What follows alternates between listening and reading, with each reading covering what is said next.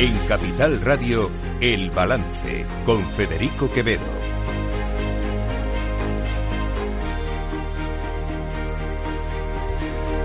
Señoras y señores, buenas noches, bienvenidos este viernes 15 de septiembre de 2023, son las 8, una hora menos en las Islas Canarias. Escuchan la sintonía de Capital Radio, les invito a que nos acompañen aquí en el balance desde ahora hasta las 10 de la noche en esta última jornada de esta semana. Una semana eh, en la que básicamente lo que se ha venido a poner sobre la mesa, digamos, es una hiperbolización absoluta del debate político, una polarización, diría que casi extrema, eh, bueno, provocada por eso que ustedes ya conocen, que es eh, la, el debate o la negociación en torno a una posible ley de amnistía solicitada por eh, Carles Puigdemont, por Junts per Catalunya, para poder darle su apoyo a Pedro Sánchez en la investidura. El otro día, el presidente del el expresidente del Partido Popular, expresidente del gobierno, José María Aznar, eh, pidió, dijo, vino a reclamar una movilización de la sociedad civil en contra de esta medida. Eh, Aznar habló entonces de, reeditar una especie de basta ya.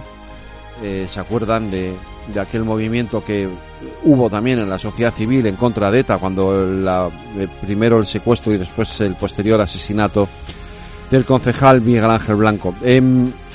Aznar pedía que se volviera a una situación parecida eh, para hacer frente a esta posible ley de amnistía o esta posible decisión del gobierno. La respuesta del gobierno nos hizo esperar la respuesta del gobierno fue calificar a Aznar de golpista, calificar al Partido Popular de, de estar fuera de la, de la Constitución, fuera del sistema democrático, de pedir una especie de alzamiento contra el gobierno. El PP, por su parte, ha elevado también el tono, acusando al gobierno de autócrata.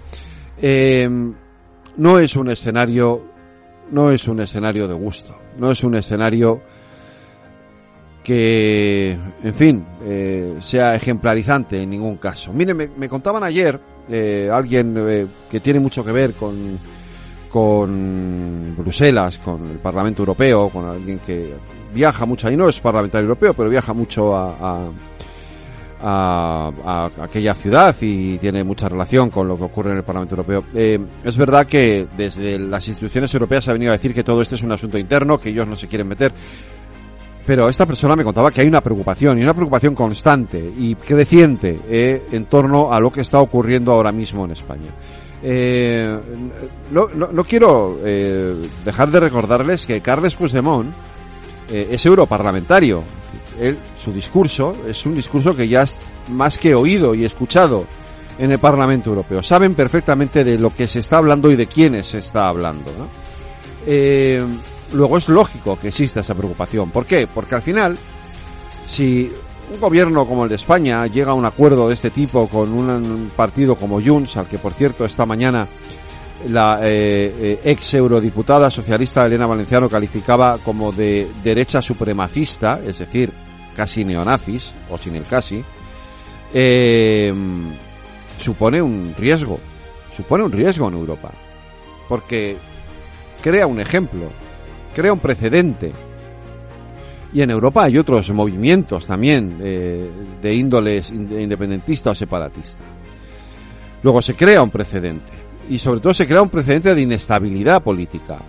Una situación como esta no es una situación fácil de, de conllevar, no es una situación fácil de manejar ni de gestionar. Y no lo es fácil tampoco para la Unión Europea. Luego, si un partido y el otro tuvieran un mínimo de sentido común, un mínimo de sensatez, un mínimo de sentido de Estado, este sería el momento de abandonar de una vez por todas estas posiciones maximalistas de PSOE y del Partido Popular y sentarse a hablar de lo que está pasando y ver cómo se soluciona. Y si quiera unas elecciones, vayamos a unas elecciones.